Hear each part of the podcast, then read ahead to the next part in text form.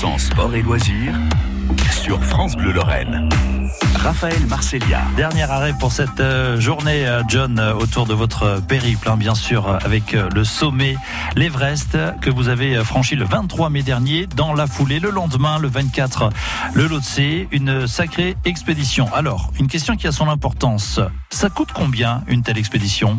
Alors, ça c'est aussi une question euh, qui peut être, c'est assez euh, assez euh, assez vaste. Moi, j'ai choisi une petite agence népalaise. Je ne voulais pas trop de fioritures, comme dans des certaines grosses agences internationales. Donc, moi, ça m'a coûté à peu près entre dans les 5 avec le matériel, les vols, euh, c'était une, c'était une expédition à peu près dans les 50 000 euros. Mais ça peut monter euh, bien, bien plus haut. Euh, il y a des expéditions, des agences qui la vendent dans les 100 000 dollars. Donc, ils doivent, représenter 85 000, 90 000 euros. Tout dépend un petit peu de ce que vous voulez comme prestation.